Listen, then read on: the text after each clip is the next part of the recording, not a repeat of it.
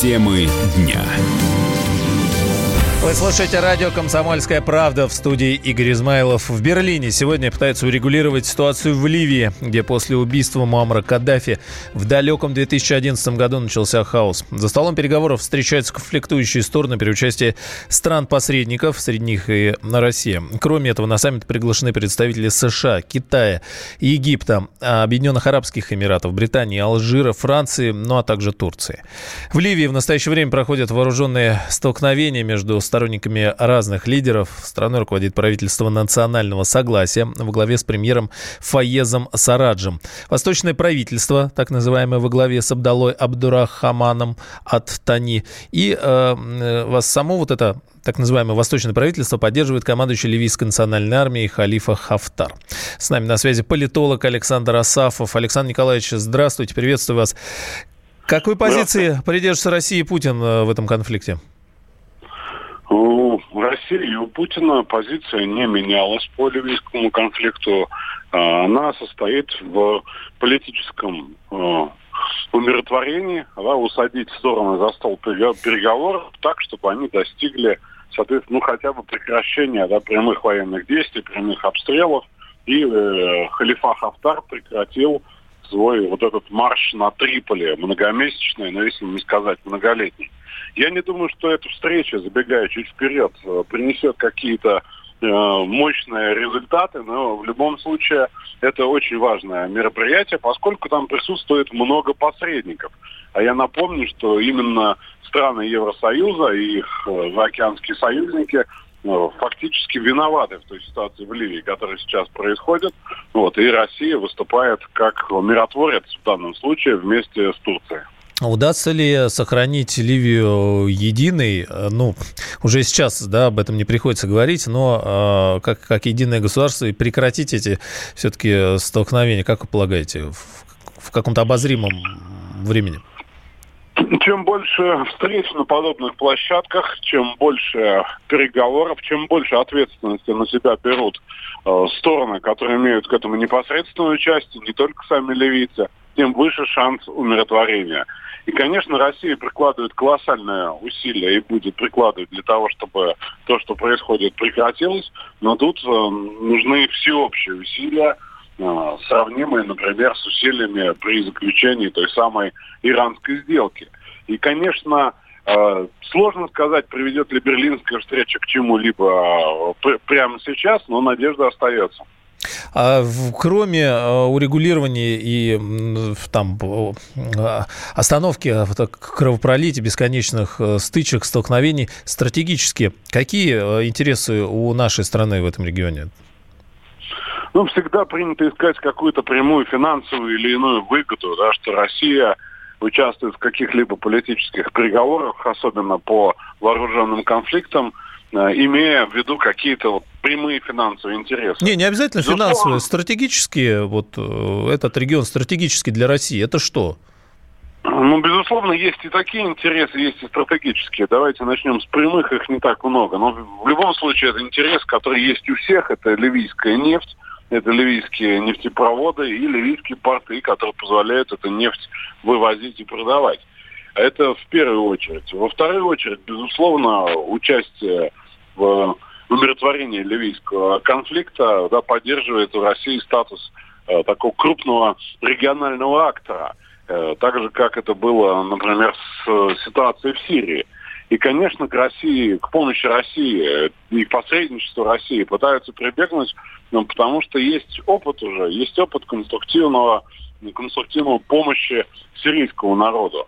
Вот. А что касается стратегических еще моментов, то, конечно, это и э, договоры по военно-техническому сотрудничеству. У нас заключены достаточно крупные контракты на поставку российской военной техники, нефть. Ну и, конечно, участие вообще в региональной политике, плюс э, общение на этой площадке с другими сторонами, такими как Саудовская Аравия, Франция, Италия, ну и ряд других стран. Ну, в первую очередь, конечно, Эрдоган. Ну вот, да, была информация, что будем встретиться с Эрдоганом. А, вроде недавно, да, совсем встречались в конце года. А о чем будут говорить? Только ли о Ливии? Или, может быть, что-то еще на повестке дня, как вы полагаете? Ну, учитывая, что э, Путин с Эрдоганом достигли согласия по важнейшему вопросу, который как-то остался в стороне на основе повестки, я имею в виду, конечно, соглашение по Идлибу, у нас в Турции очень много точек соприкосновения, у нас много тем для обсуждения. Это и обсуждение турецко-американских и российско-американских отношений, поскольку вектор очень схожий. Это и будущие поставки С-400 и С-500, которые уже сейчас обсуждаются, да, уже сейчас обсуждается вторая сделка это, безусловно, строительство атомной станции в Акху. Но тем много, и, там... тем, да. Александр Николаевич, спасибо, тем, тем много, и, и действительно через запятую можно продолжать долго. Это интересно. А политолог э, Александр Асафов ну, сейчас э, даже не то, что в Китае, а в Юго-Восточную Азию Россельхознадзор расширил предупреждение для наших сограждан. Ведомстве призывают путешествующих по всем странам региона быть аккуратнее. А раньше предупреждение Роспотребнадзора распространялось лишь на Китай. Туристов просят избегать контактов с животными, а причина вся во вспышке пневмонии, вызванной новым штаммом коронавируса. В Китае от него уже погибли двое. Источник возбудителя по-прежнему неизвестен.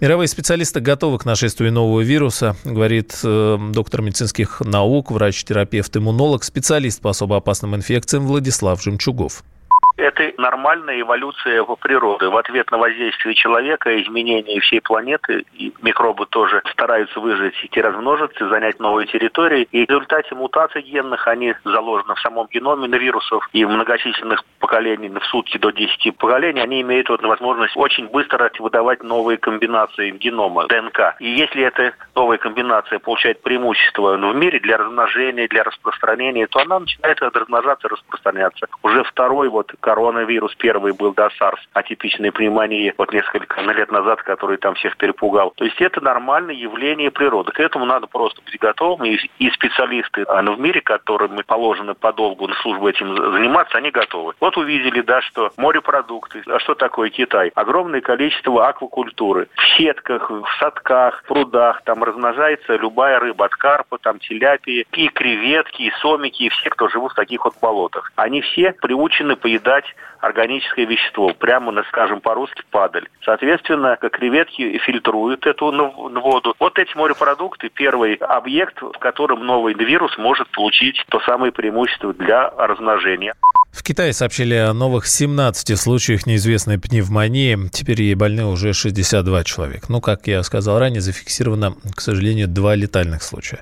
При этом накануне BBC со ссылкой на британских ученых, сообщил о том, что подхвативших новый коронавирус может быть аж до 1700 человек. Вспышку неизвестной ранее пневмонии зафиксировали в декабре в китайском городе Ухане. По официальным данным китайских властей пока не зафиксирована передача случаев вируса от человека к человеку. Сообщалось, что первые заболевшие подхватили заболевание от морепродуктов на городском рынке.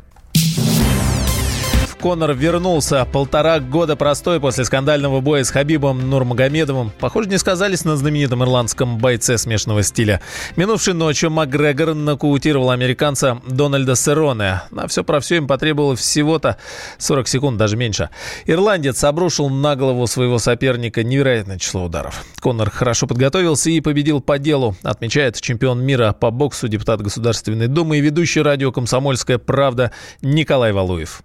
Сирона не слабоват, хотя у него есть проигранные бои, и как бы их не пять, их больше, но тем не менее это очень топовый боец. Я бы не сказал, что там какой-то уж совсем середняк. Ожидали любители смешанных единоборств более длительного боя. Все-таки рост у Сирона повыше, чем у Макгрегора. Но это, в общем-то, не помогло ему никаким образом. Действительно, 40 секунд э, такой достаточно серьезный результат, выдающийся. Макгрегор делает такое серьезное заявление на будущее. В принципе, было понятно, что после боя с Хабибом Нурмагомедовым он будет искать реванша, но пока на этот реванш такого серьезного договора нет, как мы видим. Хотя после боя с Сироне возможность такого поединка замаячит а, на небосклоне, даже по той простой причине, что промоутеры захотят реванш, ибо это принесет и а, устроителям такого матча большие деньги. Ну, собственно говоря, и бойцам это принесло бы немалый куш,